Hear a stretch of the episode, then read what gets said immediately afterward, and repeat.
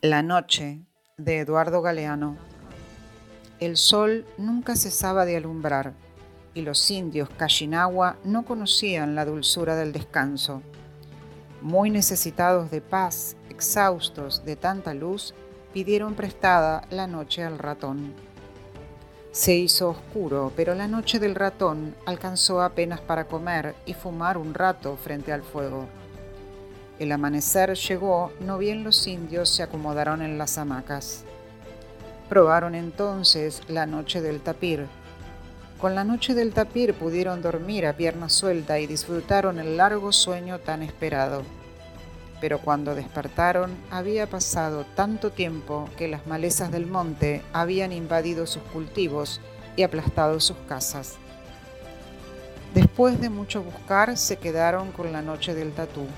Se la pidieron prestada y no se la devolvieron jamás.